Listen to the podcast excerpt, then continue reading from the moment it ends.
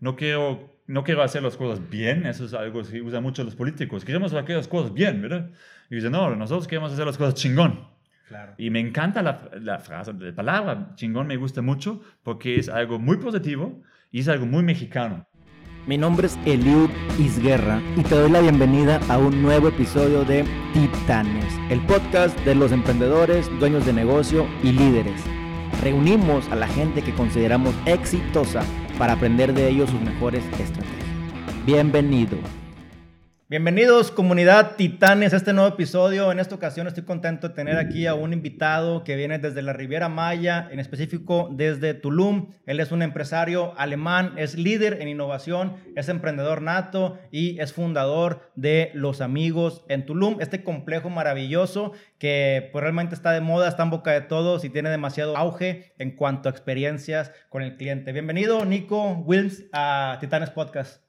Muchísimas gracias para tenerme aquí. Un placer estar en Monterrey. Me siento un poco como Tarzan que salió ahorita de la selva, ¿no? Tanto diferencia, pero encantado de estar aquí en Monterrey. Gracias. Sí, la verdad que se siente cada espacio de México es muy diferente, pero, pero Tulum tiene ese misticismo y, y creo saber por qué te adentraste en Tulum, porque tiene esa magia, pero antes de llegar a todo esto, eh, Nico, ¿cómo llegaste a México? ¿Cómo, ¿Qué te enamoró del país? ¿Y qué hace un empresario alemán en, en nuestras tierras que, que, admiramos, que se fijen en los mexicanos y que a veces uno como mexicano no se da cuenta de toda la, la potencialidad que tiene? Sí, yo vivo mi sueño ahorita, está en el Caribe, en Tulum y todo, pero primero llego a, a México como muchos, como turista. Quería conocer el país y estaba fascinado y vine varias veces como turista y pensaba, eh, todas las palabras que aprendo olvido cuando estoy en Alemania. Entonces tengo que gastar más tiempo aquí. Y 2010 tomo la decisión volar a México solo de ida. Y okay. vamos a ver, ahorita vas a quedar allá y ver qué puedes hacer.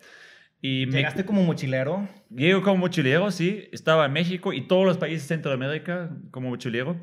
Pero México tiene algo muy especial, ¿no? La gente pregunta a veces por qué y dicen, no, no, puede ser el Caribe, puede ser los, la, la, rica cocina que tienen en México, pero al final son la gente que hacen toda la diferencia, ¿no? La calidez, como la gente comunican aquí, es algo muy único y se hace muy fácil enamorarse en este increíble país. Aquí tienen la frase, aquí tienes casa, Nico. Y dije, órale, eso nunca me dijeron en mi propia casa en Alemania. Claro. Entonces, eh, estaba un año viviendo en San Luis Luis Potosí, aprendiendo español, aprendiendo hacia mis depósitos y también pensando qué puedo hacer, cómo puedo aportar. Y um, yo tengo mucha experiencia en Alemania como empresario en energía renovable. Y si tú en el día de hoy vas a Alemania, vas a ver que casi todos los techos allá están cubiertos con paneles solares. Y el chiste es, en Alemania casi no hay sol. Okay. Entonces, cuando llego a México, pensaba, no manches, que tanto oportunidad tienen aquí hacia un desarrollo mucho más sustentable. Porque México es un país con mucha dinámica y mucha oportunidad, pero en el desarrollo no se fijan mucho en las tecnologías que están disponibles hoy para hacer un impacto más positivo. Claro. Y cuando vi Tulum, pensaba, oh, es una oportunidad porque en el futuro Tulum va a crecer, a lo mejor. Y yo puedo hacer un proyecto chiquito, y aportar con todo mi conocimiento sobre energías renovables.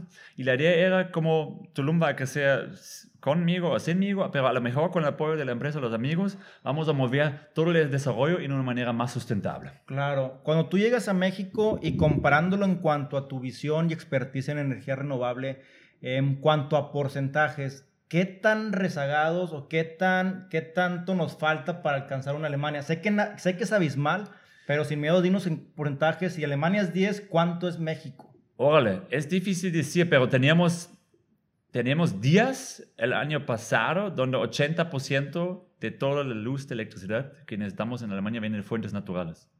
Aquí es al revés. México, en la red de Comisión Federal de Electricidad, 80% viene de fuentes fósiles. Claro, claro. Entonces hay mucha oportunidad. Y el chiste es, aquí tienen más oportunidad. Tienen más viento en el Pacífico, tienen más sol en todos lados y tienen más espacios donde pueden poner esos sistemas. ¿no? So, siempre digo el ejemplo, cuando llego a Monterrey veo estas naves industriales que tienen aquí sí. y veo tanto oportunidad poner allá sistemas solares que ayudan porque la energía lo necesitan.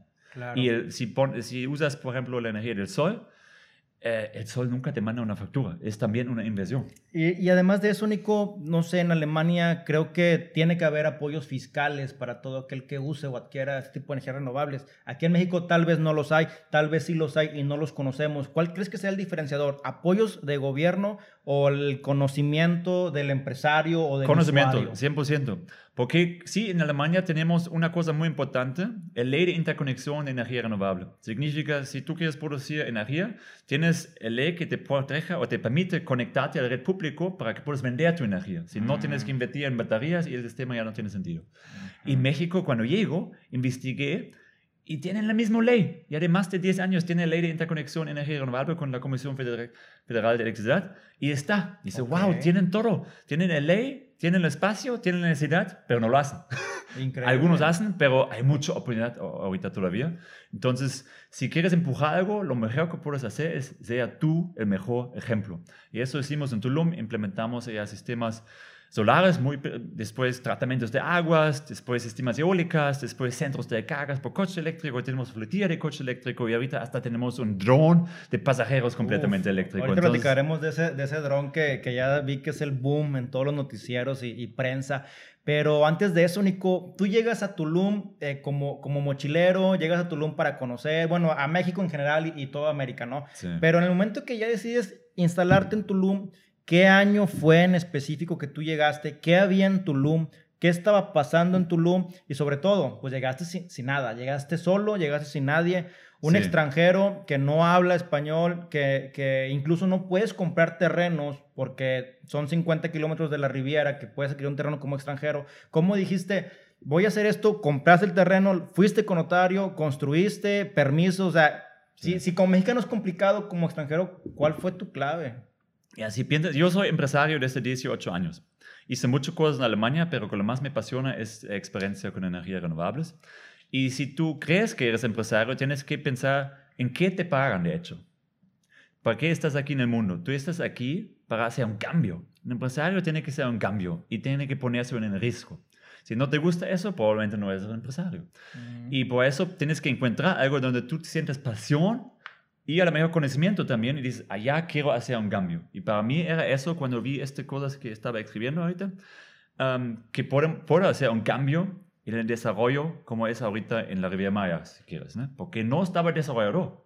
Yo pensaba sobre el conocimiento sobre energías renovables, puede hacer un desarrollo mucho más sustentable y eso es que tú necesitas. Si funciona, está bien. Si no funciona, está bien también, pero al menos morir en el intento.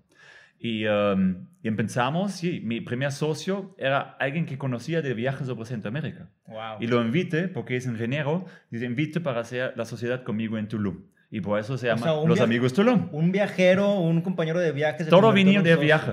Yo salí sin plan, yo sabía que quería hacer algo, pero es muy importante si quieres hacer algo diferente, un cambio de vida, salga de tu casa y no haz un plan en tu casa. Salga, deja inspirarte con la gente que conoces, con las culturas que conoces. Y yo salí de mi casa de Alemania, solo sabía hay muchas oportunidades del mundo, pero no sé dónde, y lo encuentro todo aquí en México. Después de haber viajado, después de haber conocido, después de haber eh, probado varios escenarios, comidas, eh, platicado con tantas personas. Y esto, eh, volvemos al punto que compartimos siempre en las charlas nosotros, en el que eh, no sabemos quién tenemos a nuestro lado, no sabemos quién se convierte el día de mañana en un socio. Por eso hay que estar abiertos a escuchar al que tenemos al lado, porque el día de mañana puede ser de un mochilero a convertirse en un empresario de Tulum fuerte. Entonces, eh, es- esa es una gran historia y anécdota de que hay que salir de la zona de confort, conocer y estar abiertos para hoy en día tener oportunidades que, que muy pocas personas tienen. Nico, ¿qué sucede? O sea, llegamos a Tulum, te asocias con, este, con, con Mark, ¿sí? ¿verdad? Entonces ya, ya se hace la asociación, adquieren la tierra y luego, luego fue un proyecto de, de venta de, de, de tiempos compartidos, de departamentos. No, nada ¿o tiempo compartido. No, no, no, nada que tiempo compartido. Ah, no, nosotros construimos primero nosotros, no sabíamos nada del sector inmobiliario. Queremos hacer una casa, hicimos una casa y queremos hacer una casa cero emisión. Significa toda la energía que necesita la casa viene de fuentes naturales. Y lo hicimos, era espectacular. Lo rentamos porque de repente viene una empresa como Airbnb, está muy piensa de ser famoso en ese tiempo un poco, y dice, ah, pues rentamos allá. Y ya tenemos la casa llena todo el tiempo a 100%. Tenemos una meta, ocupación, y nosotros 100%. Significa los dos días en el calendario que no se llena. Me fui al- a la estación de camiones, con un iPad y hablando a cada mochilero que sale, dice, mira, tengo una casa donde puedes dormir por 500 dol- pesos ahorita en, eh, en una habitación. Wow. En 100% ocupación era la meta y lo cumplimos, porque era suficiente turistas. Órale.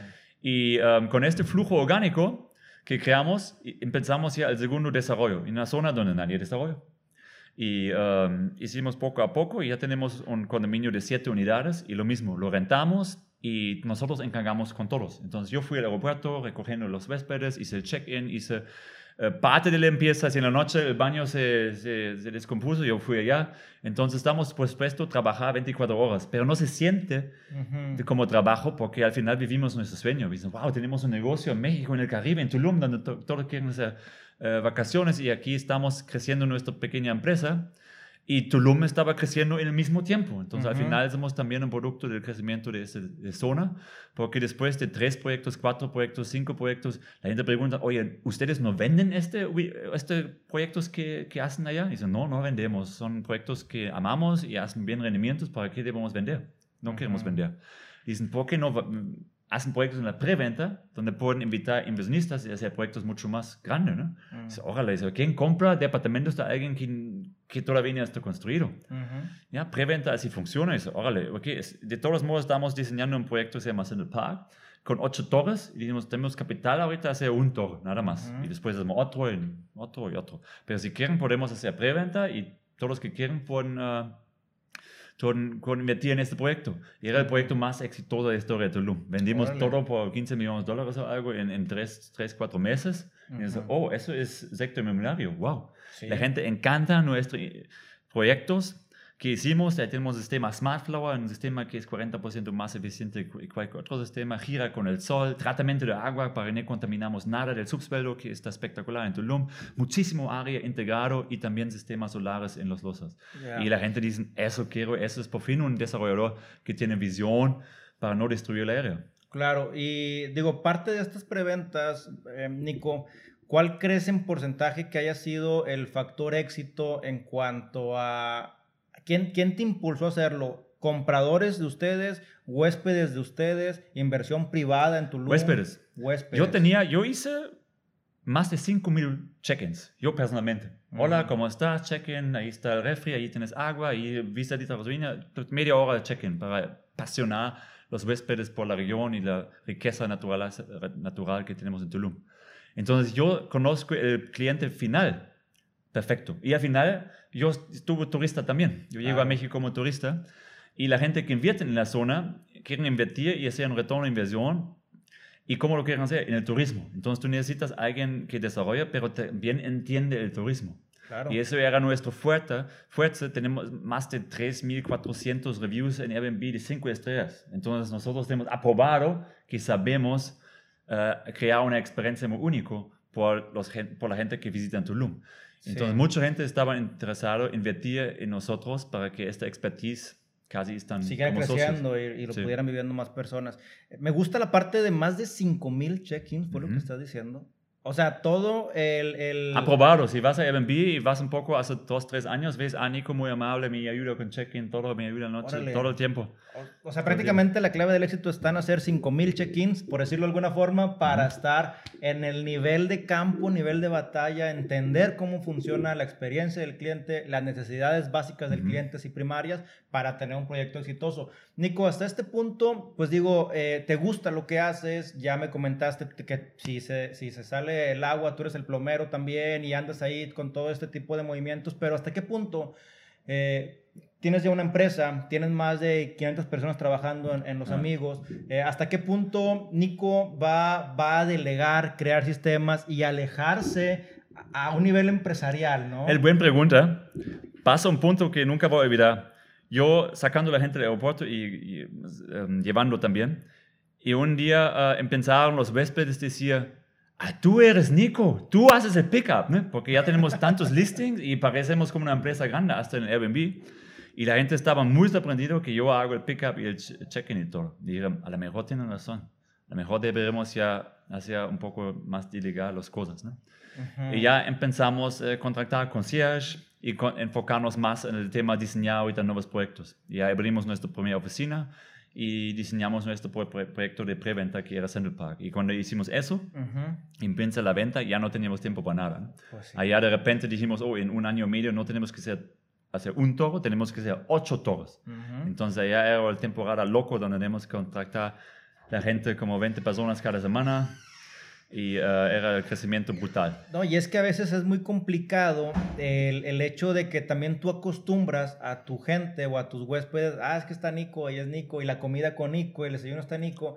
Y cuando Nico sale, pues a lo mejor la experiencia ya, ya se pierde la sensación de que me siento solo, ¿no? O sea, ya no soy tan importante. Y creo que lo hiciste en un tiempo muy adecuado, que a lo mejor los que ya te compraron y te conocen Sí. se pueden resentir, pero es parte del crecimiento y hay que aceptarlo, ¿no? Sí, era el punto cuando los huéspedes ya se preguntaban por qué hace eso Nico. Y ahorita es muy importante con nuestro staff.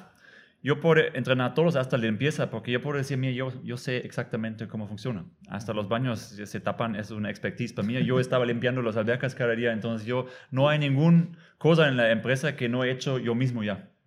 Claro, oye Nico, y digo, tú eres un precursor ahí en, en tema de Tulum, bueno, ustedes, eh, los amigos, la marca Los Amigos y todo tu equipo, son precursores del tema de sustentabilidad, del tema del, del ecoturismo, se le puede llamar así, del, tel- del tema de conservar el misticismo, porque hay ciudades que crecen de una forma muy descontrolada eh, cuando no hay un orden. Y, y creo, de hecho, está en, en- entre la raza he escuchado que los amigos hay una relación entre amor-odio, porque son los que cuidan el lugar pero y se hizo un luxury, eh, un, un lugar high, elite. Entonces, eh, a lo que voy es, eh, tú lo reconoces que son parte de este crecimiento, de esta, de esta innovación, de esta tendencia que se, que se está instalando en Tulum, ¿ya existía o con quién van de la mano trabajando ustedes? Sí, el nuevo lujo es la sostenibilidad. Eso creemos 100%. Ya no es como, hey, tengo el nuevo Rolex, tengo un Porsche, un Ferrari o la cosa. No, la importancia ahorita, ¿qué es que tú aportas a este mundo? Claro. Y si hablamos de sostenibilidad, tenemos que explicar, a lo mejor la gente no sabe, son tres rangos muy importantes. La economía, obvio, tienes que tener una empresa que, es, em, Que genere. que genera dinero para que puedas pagar a los empleados y prósperos. También medio ambiente, muy importante. No deberías hacer a costo de medio ambiente. Y tercer punto es la comunidad social. No quieres hacer negocio a costo de comunidad social. Tienes que involucrarlo o hacer un impacto positivo. Y esa es nuestra misión, hacer un impacto positivo en todos los tres puntos. ¿no? Economía, obvio, luchamos que estamos um, profitable. Ujú. Y eh, medio ambiente, allá puedo hablar horas sobre cuántas toneladas de basura sacamos de la selva y toda la tecnología implicamos. Entonces estamos, creo, allá eh, muchos récords en Tulum. No hay ninguna empresa que produce más energía renovable que nosotros, ni la Comisión de CFE en todo el estado de Quintana Roo. Wow. Eh, no hay empresa que limpia más agua en todo Quintana Roo, creo, en- a menos Tulum. Y no hay empresa que produce, eh, que saca más basura de la, de, de la selva y lucha contra la contaminación. Y una cosa muy importante que dijiste es falta de conocimiento. Sí, es falta, por eso hacemos muchísimas prácticas, no solo en Tulum, también en todo México, para tener conciencias en la gente qué pueden hacer ellos para que mover este país más adelante en innovación, en sostenibilidad y también solo en su mismo creer en estas oportunidades. Claro, y me respondiste una pregunta que tenía más adelante para ti, pero va de la mano, porque yo decía, te veo que das conferencias en universidades para chicos de 15 años, 18 años, y, y pues yo digo, oye, pues a lo mejor no es el, el cliente inmediato de Nico, Nadie. pero se da el tiempo de ir a charlar con los alumnos. ¿Qué, qué gana un empresario dándole charlas eh, y dejando de construir, crear, vender por, por hacer esto, verdad? Y creo que va de la mano con lo que me acabas de Sí, decir. como dije, mi pasión es la sostenibilidad y no soy un desarrollador para ser desarrollador. Yo solo veo que puedo hacer un gran cambio allá. Y el cambio es para mí importante, no el dinero. Y yo puedo hacer un cambio con ejemplo, pero no solo es solo ejemplo, también comunicar qué haces. Y eso hago con la gente que más cambio puede ser, con los jóvenes. Porque estos jóvenes son muy conectados con innovación, sustentabilidad y tecnología y le encanta que hacemos, pero muchas veces ni creen que es posible en este país. Y por eso voy y digo, mira, todo es posible. No es posible que hacemos aquí en, en México, no sea posible en Europa, en Alemania, ni es, ni es posible en Estados Unidos, eso es solo posible en México. Claro. Pero ellos sienten, porque muchas veces dicen a los jóvenes, ustedes son el futuro. Y siempre voy y digo, ustedes no son el futuro. ustedes son el mismo presente que yo y tú. Claro. Pero ustedes tienen la gran oportunidad ahorita, como nunca antes- antes en la historia de la humanidad, crear el futuro que ustedes quieren. Claro. Por eso es muy interesante, muy importante que ustedes ponen metas a sí mismo que muevan este mundo adelante. Los Sí. emprendedores lo tienen ya, y es importante que decir, lo tienes ya. No Sí, necesitas nada, no necesitas el gobierno, no necesitas mucho dinero, todo está allá. Y nuestro ejemplo sirve por eso muy bien. Como llego a México, si tú hablas español, est- estás escuchándonos ahorita, ya tienes más recursos que yo cuando llego a México. Exactamente. Adelante. Exactamente, a eso iba, digo, si realmente tú predicaste con el ejemplo, porque a veces creemos que pasan en ciudades de primer mundo solamente o con gente que trae todo el capital, y, ah, pues es que para, para él fue muy fácil porque se instaló, le dieron el recurso, viene de familia de, de cuna de oro y, y hizo este imperio y pues cualquiera así, ¿verdad? Sí. Pero con la historia de Nico, que de hecho tienes un libro, ¿no? También parte, habla parte de esto o no? Sí, apenas eh, salió un libro en Amazon, se llama en inglés Backpacking to the Moon. Ok. Entonces, si pones mi nombre en Amazon, lo encuentras y se puedes pedir ya. Sí, es toda la historia, todo pusimos ya en un libro, porque yo vivo tanto el futuro, a veces eh, me cuesta hasta recordarme todo. Pero eso pusimos en el libro y ya queda la historia, porque es una historia muy bonito, muy bonito, creo, de amistad, de sostenibilidad, innovación, de México, de diferentes culturas. Creo que es algo, una, una muy bonita historia. Voy a dejar ese link aquí en los comentarios para que también si lo, si lo, yo lo voy a comprar realmente creo que vale, hay mucho, mucha eh, información que no la comentas pero que está oculta en las letras, así que vamos a recomendar este Hasta libro. yo tengo que leer a veces. Ah, Acierto, así era. Exacto, es buenísimo. Oye, Nico, y fíjate que todo lo que haces tú, esta labor de sustentabilidad, de, de informar, de, de- de compartirlo, también depende mucho de quién lo recibe, porque nosotros que estamos escuchando este podcast como usuarios de la hospitalidad, como usuarios de, de que vamos a de vacaciones, muchas veces decimos y criticamos, no, basta, ya no talen árboles y nuestra selva y la deforestación y todo, Sí. pero cuando vamos de vacaciones nos vamos a un hotel cinco estrellas Sí. con- que tiene alta, alto eh, desecho en cuanto a comida, todo incluido, se pierden ahí, les pagan mal a los mexicanos y es lana que a veces se va en hoteles que se van a España o de marcas que no se quedan ni en México. Sí. En el caso, bueno, de entrada la gente que nos escucha es eh, empezar a, a utilizar más este tipo de, de hospitalidad y de experiencias con gente que está trabajando en pro de los mexicanos, de la economía, de sus bolsillos, de la naturaleza y de la limpieza y conservación del medio ambiente, porque tenemos toda una riqueza cultural debajo de todo ese manto eh, que, de- que tenemos ahí de, en, en la Riviera, todos los cenotes, y, y pues bueno, hay que, hay que tener mucha conciencia de eso como usuarios también. Eh, Nico, bueno. Es un bien punto. Porque, como tú dices, algunos son contra construcción en la selva. Yo también. Yo creo que tienen toda la razón. El mejor para Tulum sería si nadie ni se mete en Tulum y todo queda como área protegido. Sí. 100% de acuerdo. Sería mejor si toda la humanidad de hecho desaparece. Ahorita en COVID, ¿no? ¿Quién era el gran ganador? La naturaleza, porque no salimos de nuestra casa. Entonces, Claro. nosotros somos no algo que necesita el mundo, nosotros necesitamos el mundo. Entonces, yo digo, estoy 100% de acuerdo, pero somos humanos y la zona, por ejemplo, el sudeste de México, vive de turismo. Entonces, si dices, ¿sabes qué? Aquí en Tulum, que es un pueblo mágico, que significa hay gente que siempre vivía. Cancún era construido desde nada, Playa de Carmen desde nada, pero Tulum siempre tiene una población local. Y si dices, mira, ¿sabes qué? Aquí vamos a desarrollar nada, significa esta población, dice, ustedes no van a tener eh, acceso a la población como aquí en Monterrey, con tanta Claro. industria. Entonces, la idea del gobierno de México era desarrollar Tulum. Pero no tenían conocimiento cómo desarrollar sustentable. Allá desarrollaron sin infraestructura. Tienen el río subterráneo más grande del mundo y todos están haciendo ne- aguas negras en este río subterráneo. Ujú. Y eso, creo, allá necesitan ayuda. Sí.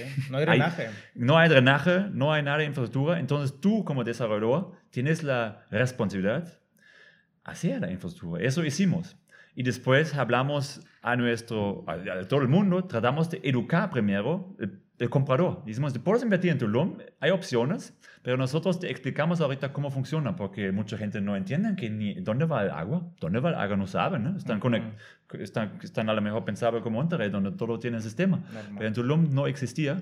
Entonces hicimos mucha educación del comprador, cómo funcionan las cosas y cómo, solicita, cómo es nuestra propuesta para hacerlo más sustentable.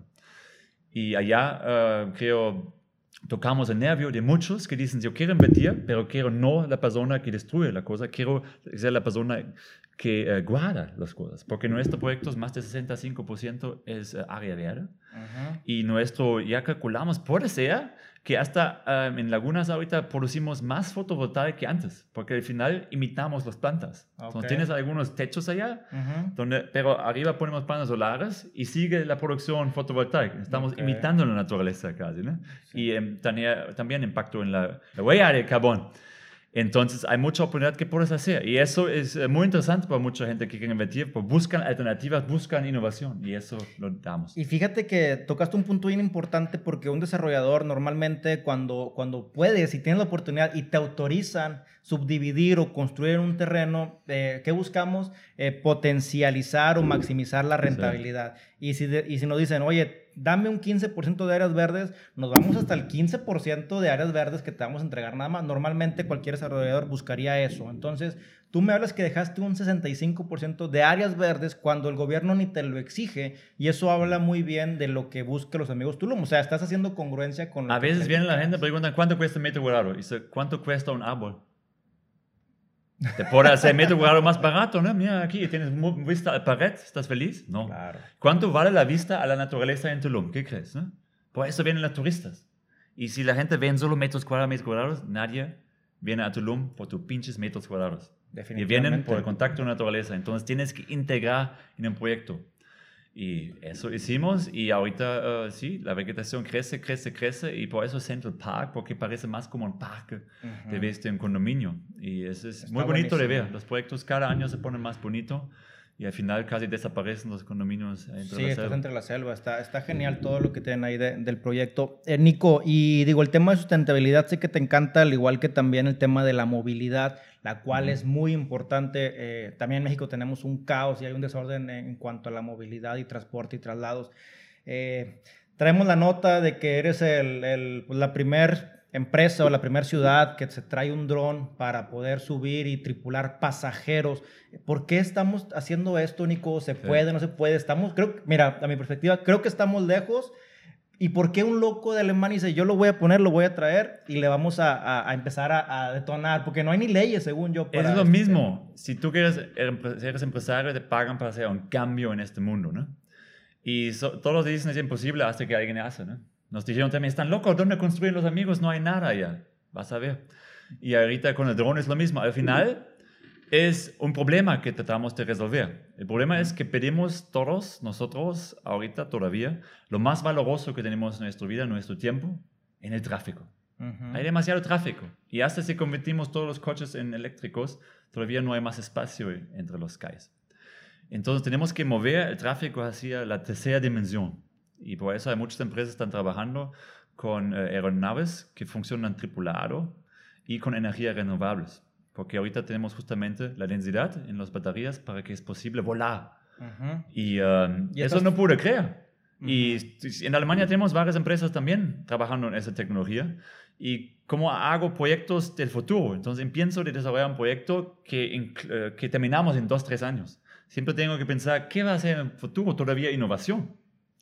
Entonces estaba viendo este tema y de repente vi que la empresa más adelante en esta tecnología es IHA en China y están tan avanzados, están ya volando. Ni pude creer yo, pensé, yo me voy ahorita a China y, y vea qué onda ya, ¿no?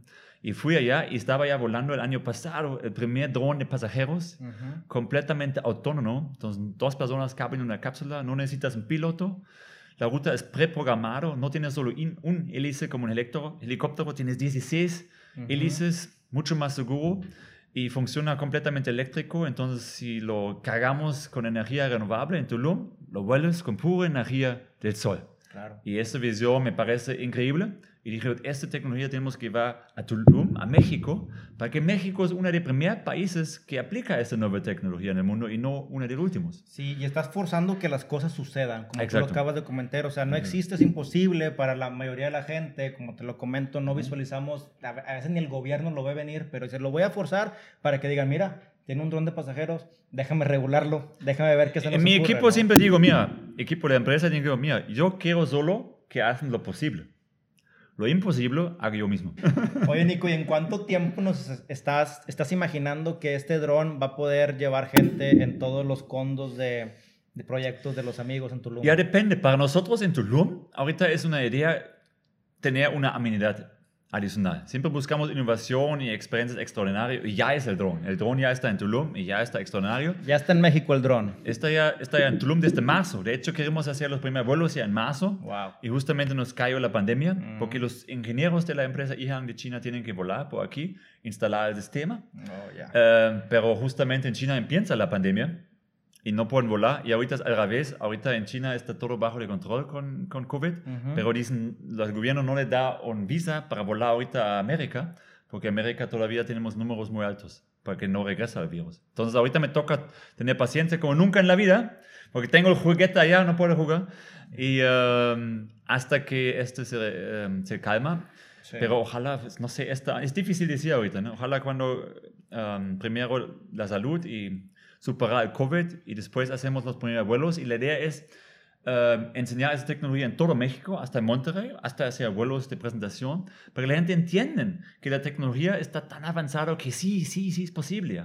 Nosotros no entendemos a veces que la tecnología se desarrolla ahorita exponencial y humanos piensan lineal. Entonces ahorita nos capturamos todo el tiempo y dices, ah, no sabía que es posible. Claro. Y por eso es enseñar, enseñar, porque si una vez que tienes la experiencia, lo crees. Y eso es la idea.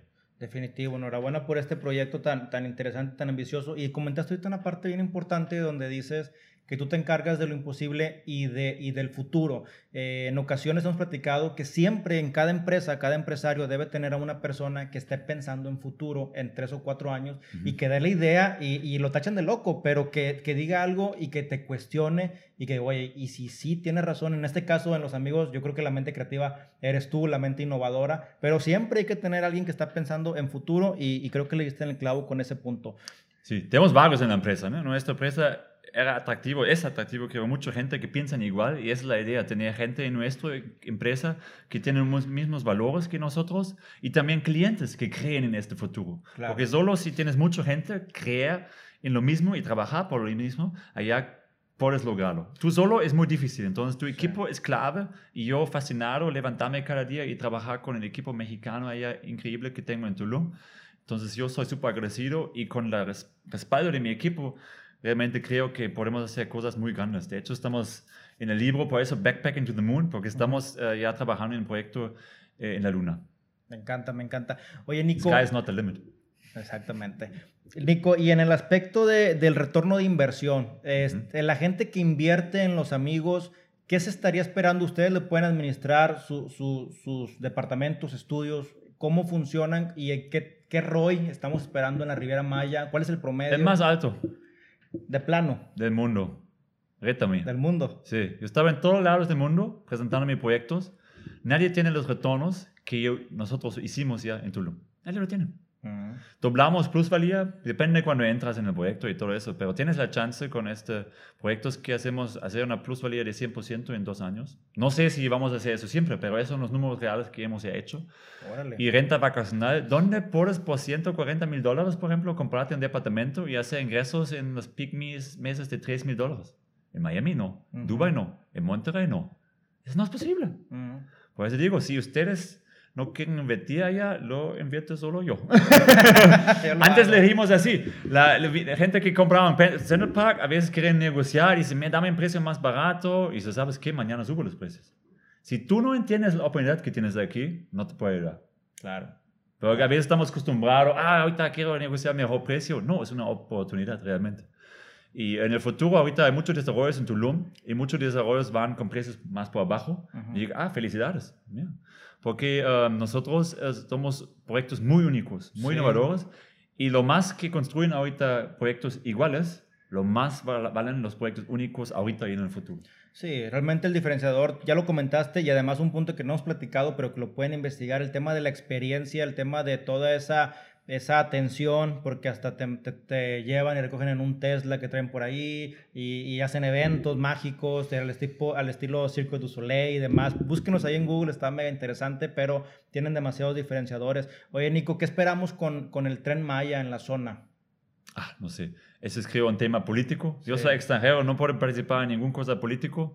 Proyecto de infraestructura creo ayuda a la región. Sí, de forma ordenada. Entonces está bien.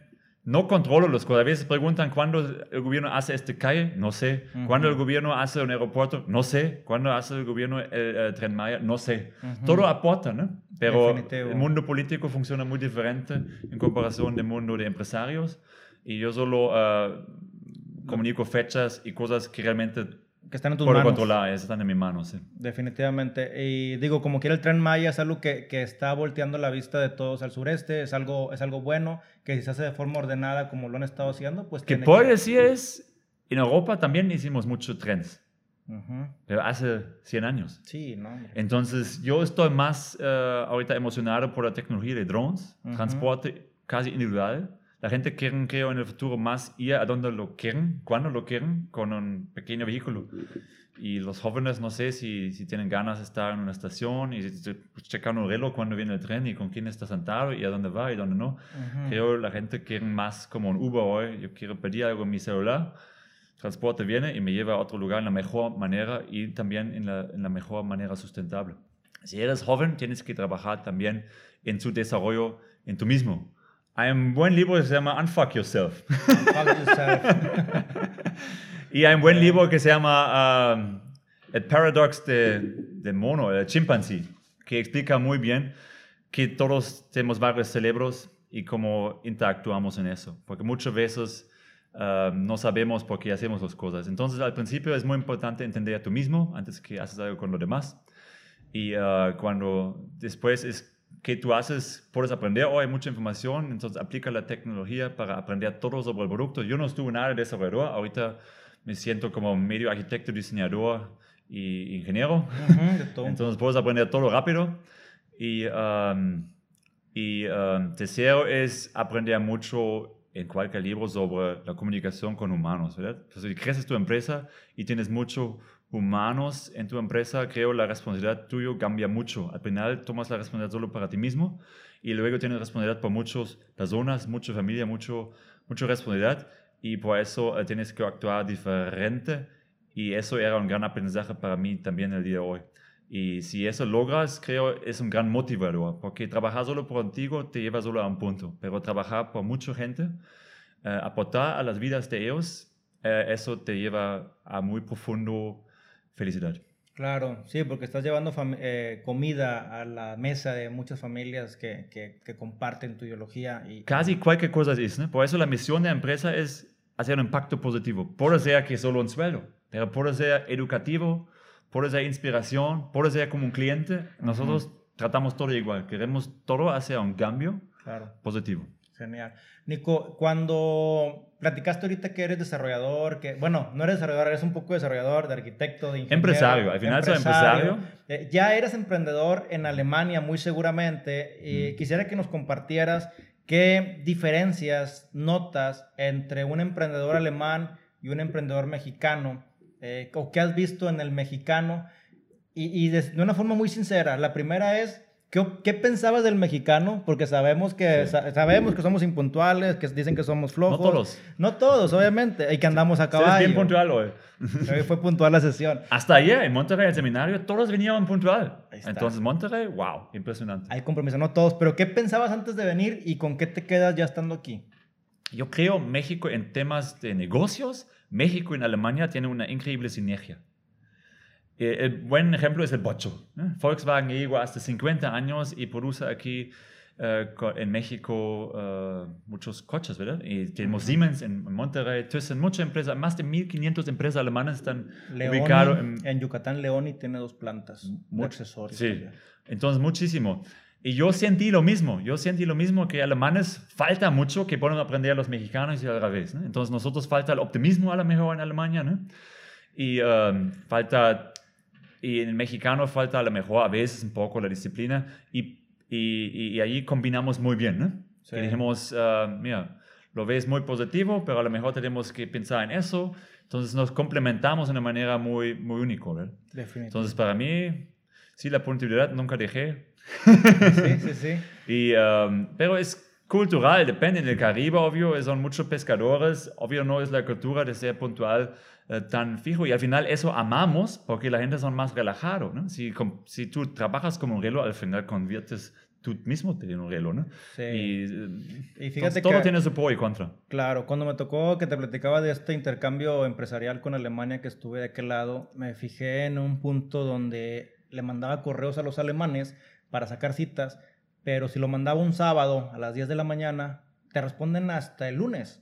Eh, o un viernes a las 8 de la noche, te responden hasta el lunes. Están en la oficina otra vez, ¿no? Porque ya no, o sea, como que viernes acabó y el tiempo que sigue y luego otra vez le dan la forma hasta el lunes. Un mexicano yo creo que te chambea sábado, domingo, la madrugada porque hay que sacar para necesidad. Depende, si es un cooperativo, aquí también dejan los plumas a las seis, ¿no? es como cooperativo o empresario, ¿no? Tú eres empresario, empresario, ¿no? Tú me contestas todo el tiempo, pero si trabajas aquí por Siemens y sales a las seis por tu familia, Sí, ¿qué vas a hacer en la pues, cana bueno, la asada y gente, te que vale madre? la gente que Entonces, escucha el podcast, sí, sí es, sí es gente que chambea todo el, todo el día. Sí, Sí, depende. razón. ¿no? Yo, yo recuerdo todavía cuando fuimos muy eh, con los vésperos todavía, mi socio y yo ambos tenemos la aplicación de Airbnb y cuando hice Bing era una, una eh, competencia quién contesta más rápido, 24 horas.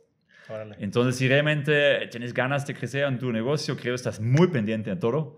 Y sí, si te conviertes ya en un corporativo, creo que tiene estructuras que a lo mejor no son tan ágil como al principio. Sí, no, me encanta la charla porque podemos platicar bien de lo que piensa cada quien y aquí mismo se rompen los paradigmas de lo que pensamos Sí, entre hay- ambas culturas. No solo negro blanco, hay de todo, ¿no? Sí. Y sí. como se dice, sí, México, ya, hay gente muy puntual en este país, ¿no? hay que decir. Y en Alemania hay gente que no son puntual, aunque son alemanes. Entonces, Ujú. sí, hay estereotipos, pero tú puedes hacer la vida que tú quieres.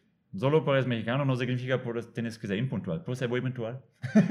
Entonces, hoy no tenemos que, podemos adaptar o podemos crear la vida que el nosotros que quiere lo queremos. puede hacer exactamente. Sí. Digo, aquí está la, la frase del que, del que es gallo. Yo soy alemán, pero no tengo que vivir en Alemania. No tengo ese negocio en Alemania. Puedo Exacto. hacer negocio donde yo quiero y vivir donde quiero y do- donde me siento más en casa aquí. Estás viviendo un sueño, Nico. En temas de, de todo lo que has dejado y has sacrificado, obviamente, pues yo sé que está valiendo la pena o valido la pena, pero ¿alguna vez pensaste en renunciar, en regresar, en, en, no sé, el abrazo de, No, de, de alguien? no, nunca en toda mi vida pensaba en renunciar. Eso es muy importante. Cualquier cosa que haces, nunca debes pensar en re- renunciar. ¿Te has Eso es perdido, como- pero te has perdido de cosas que sí, sí te lamentas algo, momentos? Si pierdes, tú no puedes, es como cualquier cosa, no puedes crecer sin perder algo, ¿verdad? Si yo dejo en Alemania, sí, mi empresa, yo dejo amigos allá, dejo mi familia, dejo una religión, entonces sí, en su tiempo puedes decir, dejaste todo. Sí, es cierto, dejo mucho, pero aquí encontraba muchísimo más. Y eso es también, um, si una cosa, cuando nacimos, la naturaleza nos dio una buena lección. Sin separación no hay crecimiento. Así funcionan también tus células. Entonces a veces queremos pegarnos, aquí la familia mexicana también es tan cálido todo, ¿verdad? Pero a veces es mejor separarse porque ese es crecimiento. Duele, pero la fórmula es dolor más, más reflexión, es progreso y progreso es felicidad. Entonces, si quieres algo, hazlo y aunque duele, sigue haciéndolo. En el gimnasio sabes el dolor está si haces entrenamiento, pero tú sabes que ese dolor te llega al éxito. Y lo mismo es como empresario, ¿no? Si quieres hacer algo, más si nadie ha hecho algo, seguro va a ser duro, pero tienes que casi eh, disfrutar el viaje del dolor, porque eso es la manera como creces. Sí.